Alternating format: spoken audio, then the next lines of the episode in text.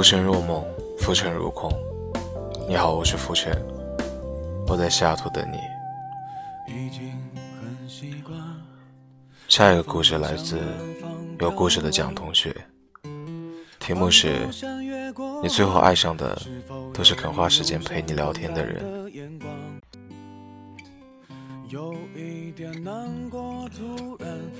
你们每天都跟谁在聊天？每天拿起手机的时候，找得到聊天对象吗？你的聊天对象会不会觉得跟你说话很疲惫？前几天跟朋友出去旅行，因为拍了很多照片，他跟我说想把微信卸载了，手机内存不够了。我很费解。我问他为什么不卸载别的软件，偏要卸载每天都要用的微信。他跟我说：“你喜欢有事没事就打开微信，因为你每天都有固定聊天的人，每天都跟你分享喜怒哀乐的人，就算你不在身边，也总用微信传达我想你的人。可是我身边没有这样一个人啊。”他说：“微信、微博、QQ 等各种社交软件对他来说，就像个摆设。每天只有按时来到的公众号推送和微信运动步数，只有刷到底的微博和刷到不能再更新的微博，只有翻烂了空间和朋友圈，就是没有找到一个每天都能找我聊天的人。”谁都害怕我突然想起，我问他：“我说前一段时间不是有个男生总爱找你聊天吗？”他笑了笑说：“他找了我几次，但是后来就没有找我了。”我问他为什么？你是给他发了你的照片吗？他打了我两下，他说：“不是，他觉得我回消息太慢，觉得我不主动。”不找他聊天，是啊，只是偶尔被需要，不是真的很重要。你从来都不是他那个固定会一直聊下去的人。有的人就是这样，聊你几次就放弃了。他们总说喜欢你，但没见谁一直喜欢你。不管你多晚回复消息，他都等你。不管你从来不主动找他说话，他还是一直找你，从没被人坚定不移的选择过。我很讨厌任何事情都要等着对方主动出击的人。有时候一个女生或者男生总是陪你说话，总是秒回你的消息，尽管嘴巴上没有说喜欢你，你应该清楚他对你是有好感的。至少他并不讨厌你。有人说，直男癌患者永永远不懂女生的心。说白了，一些女生天天跟你聊天，就是有点喜欢你。谁也不愿意把时间和流量浪费在没有感觉的人身上。你难道还要等他主动给你表白吗？后来我回家，我想了一下，如果我的手机内存也满了。不过，这就并不可能。我现在手机有二百五十六个 G 的内存。不过，如果真的有那么一天，我会卸载掉什么软件？我不知道。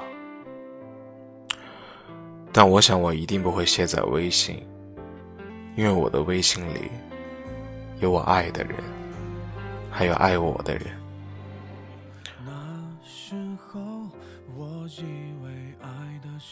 出来旅行的一路上，爸妈千叮万嘱说，一定要好好照顾自己，出门多留一点心眼。我说我已经不是小孩子了，我可以 carry 一切的。他们翻了一个白眼说，在我心里，你永远都是个小孩子。出来玩的这几天，每天我拿出手机。都有爸妈发来的未读消息，我就一条条的回复他们，告诉他们我很好，别担心。出国的这几年，几乎我爸妈是每天都给我打电话，偶尔跟我视频，我就只有不厌其烦的告诉他们，我很好，真的很好，不要担心。其实，在爱你的人心里，你永远都是他想要关心的人，是他无时无刻都在惦记的人，是他打开微信第一个想要问你在干嘛的人。我能想到一个人最可爱的样子，是当你看到你喜欢的人发来的微信消息时，脸上满足又兴奋的表情。如果一定要找一个天天乐意和你说话的人在一起，不管恋爱还是结婚，都应该如此。有些人会说，他性格就是这样，他不爱说话，他也不懂浪漫。不过这世界上不存在不爱说话的人，他只是不乐意和某些人说而已。如果你对象每天和你没什么话说，他多半在别的地方对着其他人说话了。